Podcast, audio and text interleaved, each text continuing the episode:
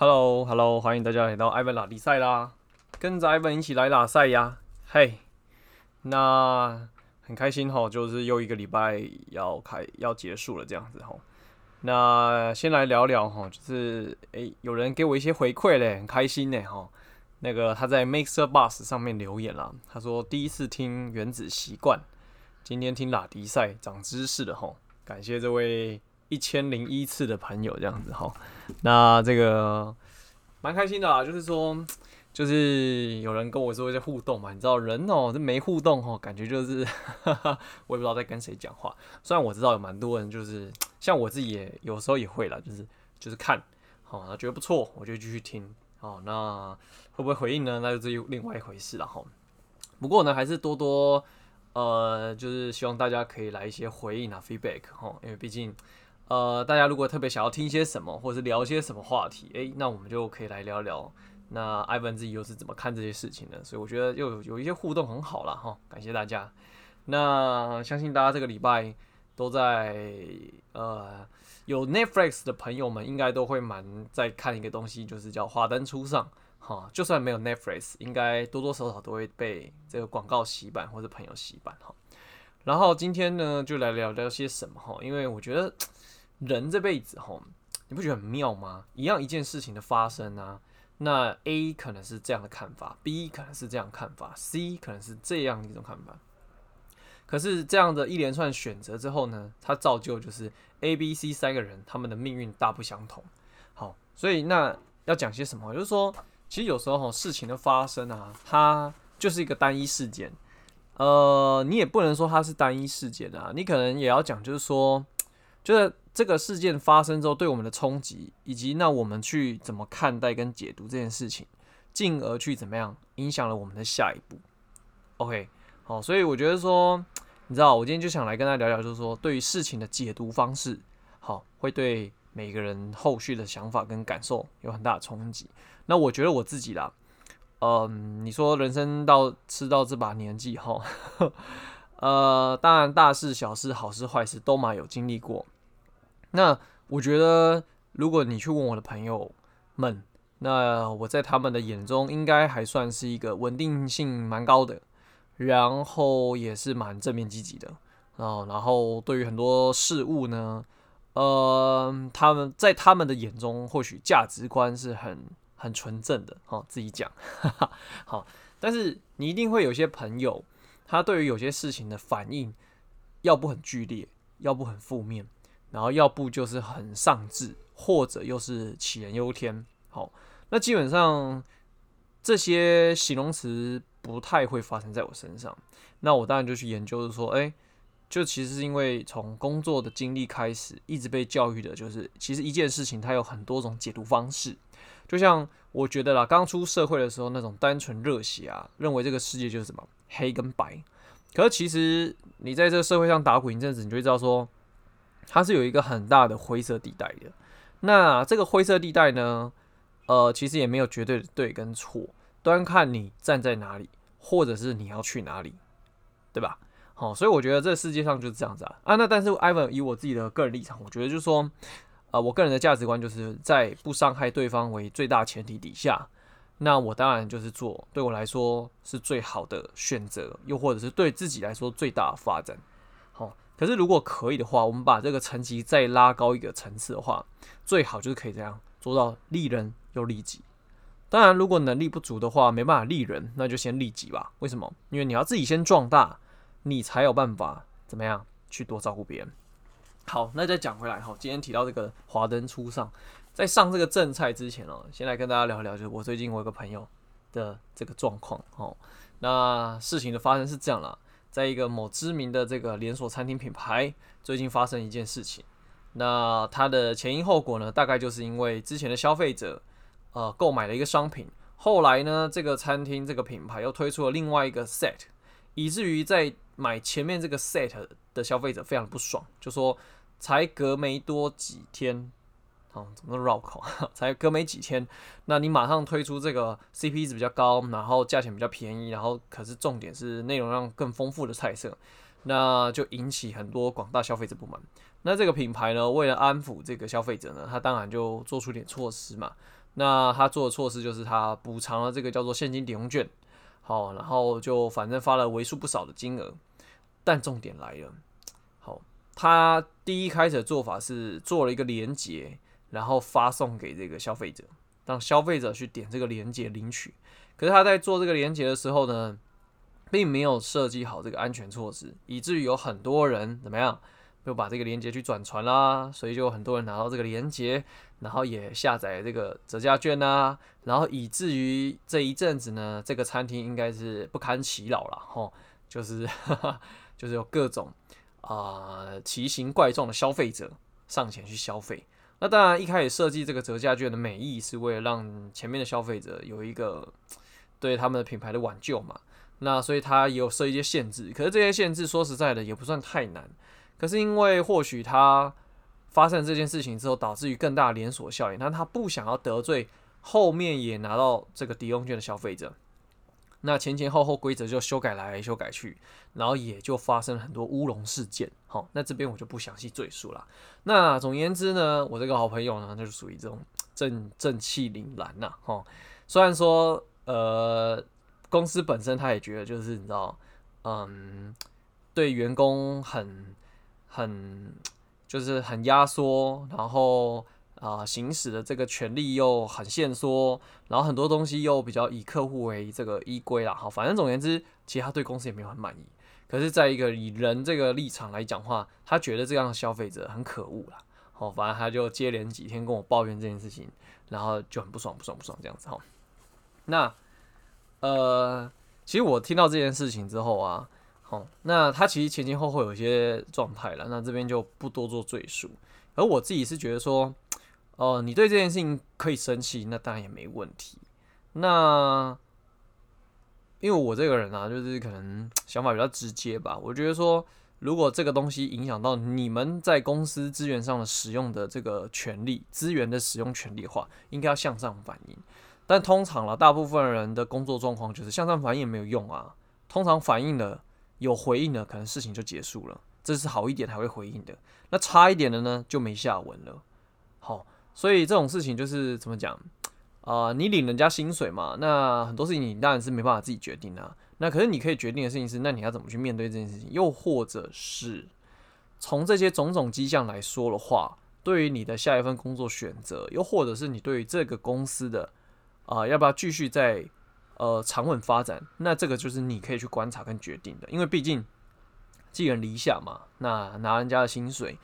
啊、你可能没办法撼动这个体制，可是你可以知道说，那这样的一个情况跟环境，你要不要继续留着？所以你是有选择权的。那讲到上一集嘛，就是说上集聊了些什么，就是那个什么聚焦一件事情嘛，好，呃，还有原子习惯啊，总之反正讲回来了，就是说你是有你是有选择的，那你要怎么回应？那就决定了你后面去怎么发展。那当然，你也可以想一些方法去啊、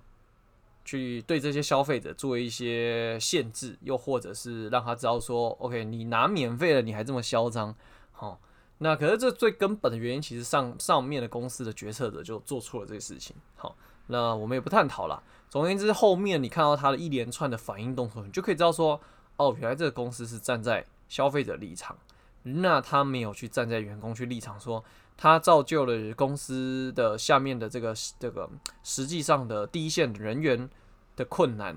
还有后续，因为他们有些规规定啊，反正就是跟业绩有关的，然后这个攸关到他们能够使用多少人力资源这件事情，以至于好就是忙得要死，但是又没有业绩的这个进账，然后以至于其实就是做得很操劳啦。OK，好，那讲回来这个第一件事情，第二件事情，那当然就是来跟大家聊聊，就是最近很红的《华灯初上》了哈。那为什么想要聊这件事情？然后，呃，接下来的这个分享啊，稍微一点点雷，好，一点点，一点点，那不会太多啊，因为我也没看完。可是因为我看到这边呢，哈，我就推到前面第一季跟第二季啊，那不知道人可以稍微去看一下，好，那就是。如果你没有那么多时间，就听我讲讲也没关系啦。哈，反正我今天就讲讲重点，这样好。那故事的这个女主角当然就是我们的林心如 Rose 妈妈嘛。好，那她在这个剧中的设定的角色就是，虽然她的处境也不好，可是她就是有个什么侠女心肠吧。总言之，她就很常去对别人做帮助。好，那这故事的男主角呢是另外一个警察。好，那他也算是某程度上也是这种，呃，他不像林心如的角色设定，就是他身边有这周遭这么多人需要他帮助啦，但他可能也帮助了他的这个手下。好，那但是呢，重点就是说哈，我们在我在看这个剧的时候，我就觉得很很奇妙哈。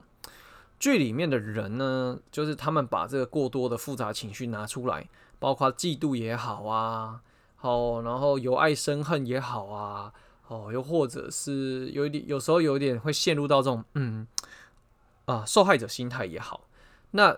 有这些情况发生的时候呢，他对于林心如的帮助就会更显得，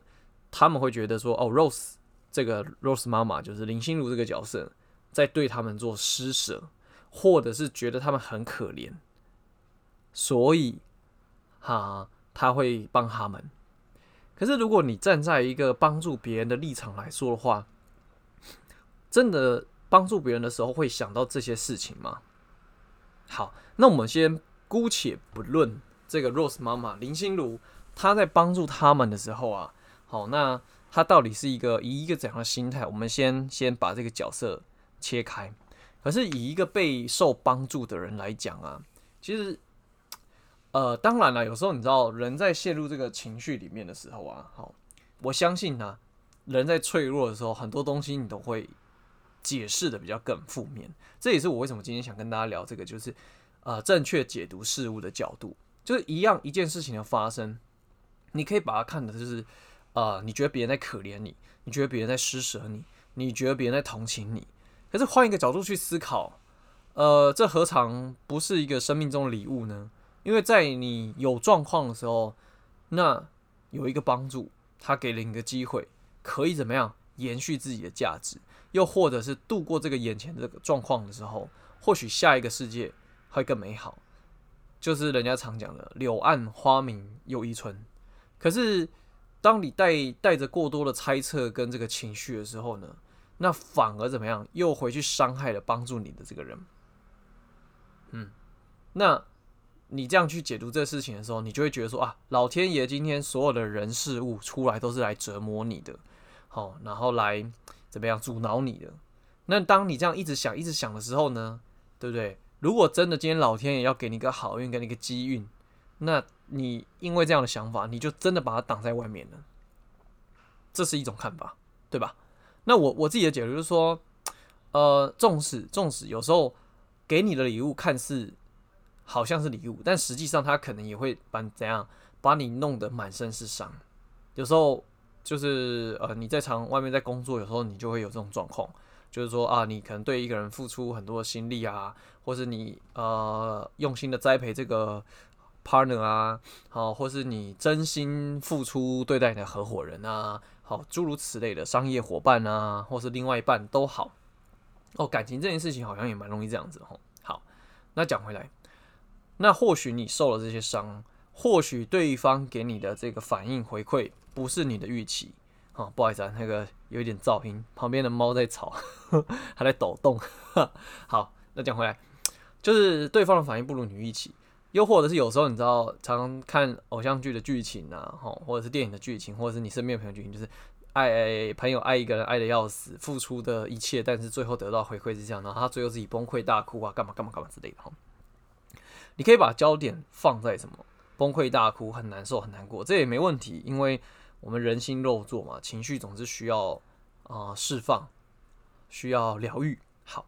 可是我觉得啦吼，如果我们可以大家一起可以去练习，就是说。我们用一个不一样的视野去看待这件事情，那你可以慢慢的变强大，你可以怎么样？可以变得更不容易受伤，又或者是你可以在更多的困难与机会当中怎么样突破自己？好，比如说像这种失恋这件事情，好了，你说，呃，你你付出这么多，为什么呢？可能对方不爱你啊，或巴拉巴拉之类的哈。那换个角度想，或许老天爷在提醒你，对不对？这个你对。对方爱的太多，你把自己的一切都给了对方，可是你可能没有照顾到自己，又或者是你的家人被你疏远了，所以这件事情要提醒你，对不对？你回过头来看看那些原本爱你的、担心你的人，他们怎么样？很有可能就啊、其实他们很需要你的关怀跟协助。又或者是你站在另外一个角度去想，这样一个不好的对象，他让你厘清了一件事情，这样的迹象或是这样的人，他不该就是浪费你的青春。又或者是从这个人的身上你学到了教训，知道说下次你应该怎么样，知道这些情况之后你要怎么去自保，又或者是怎么样怎么样，就是让自己快更快的从这样的泥淖当中站起来。那讲回到华灯初上啊，其实那些被帮助的人，你说他很可怜吗？嗯、可怜这种东西，说实在也是比较来的、这部戏哈，我觉得有一大部分很大的成分在于，就是这个比较意味很浓厚啊。我不晓得大家在工作上啊、职场上啊，或者是说呃生活上啊、情情感关系上或者友情关系上，会不会很容易去做比较？我认为啦，就是说比较在所难免，人之常情。好，可是今天我们回归到理性一点的话，真正你要过的人生，谁比较知道？一定是自己。所以更多时候啦，我自己我都会是自问自己，就说那这件事情，我希望他以后怎么样？又或者是我常常在聊，就说像 Ivan，呃，从开始工作以来，我就是知道说我想要追求是自由的人生，所以财务自由、时间自由这件事情。比较拿来是当做我的所有的呃大方向的这个目标，所以也就是说，嗯，我在很多事情上面，我就会思考说，那这个东西能不能协助我往这边前进一点点？那所以讲回来，就是说，如果你理解你人生想要的是什么，你你的追求是什么时候，或许你把这个东西拿来当做你的准则，然后再放在。你现在所遇到的困难事物上的时候，或许你看法就不一样了，情绪感受上就不一样。好，所以我觉得人是这样嘛，因为你知道很多社会案件呢，就是呃那个 moment 啊，就是情绪过不去，就造成这个遗憾。所以也就是说，这个情绪怎么来的嘛？就是因为你脑子里面想的事情就已经往那个最最不好的方向去的时候，它造成的情绪，以至于什么造就了。不好的结果，所以我这边就是就是跟大家聊，就是说，有时候我们在看待事情的时候啊，当然你看待这个很难过啊、很不好的这个这个点上面的时候，那当然也没没问题，因为我们人都要经历过这样一个状况。好，可我觉得更大的重点在于说，那你能不能够看到他更深一层，或者是去感受他说，那他想要告诉你些什么？我觉得如果你可以到这一块的话呢，其实你生生活就会快乐蛮多的，因为你你的重点不在于，就不会再关注在就是说他让我多难过了，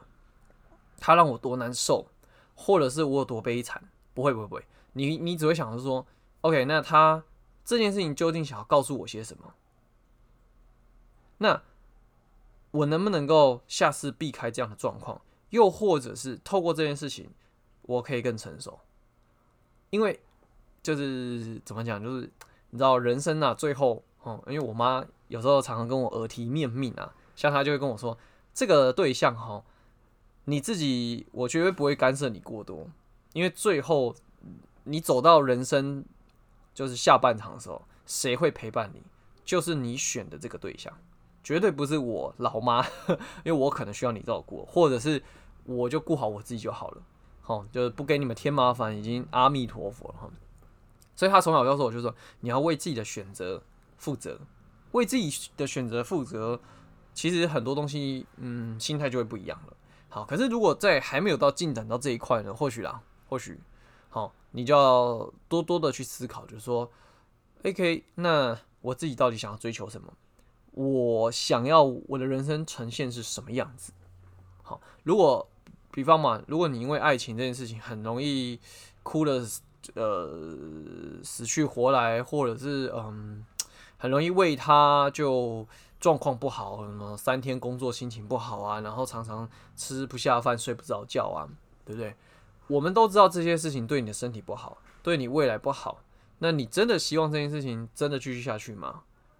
多问这样的问题，虽然一时之间半刻你可能找不到解决办法，可是我认为的这是一种信念的强化。你在做这件事情，你在这个自问自答过程当中，你就会逐渐的怎么样，把自己的信念跟想法塑到就是，那我要怎么样可以更快乐？又或者是我要怎么样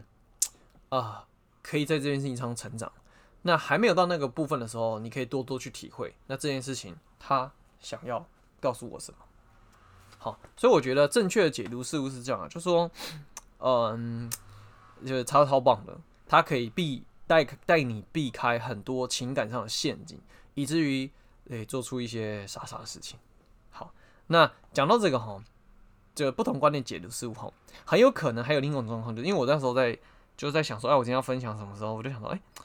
那有时候你太会为自己转圜的时候，会不会变成是一种自欺欺人呢？嘿，好，那我我还为了确定一下“自欺欺人”这个成语哈，我还去上网去查了一下。我觉得“自欺欺人”哈，它某程度上，呃，如果啦，如果你还没有。达到就是，我觉得就是说，你对很多事情你去看说，那他怎样可以帮助你，或者是他想要告诉你的时候，有时候自欺欺人，它就是一种转换过程。至少至少，你可以先把自己的心情打理好。好，有时候人家讲傻人有傻福，我在想就是大概是这个样子，就是你不要把它想太复杂，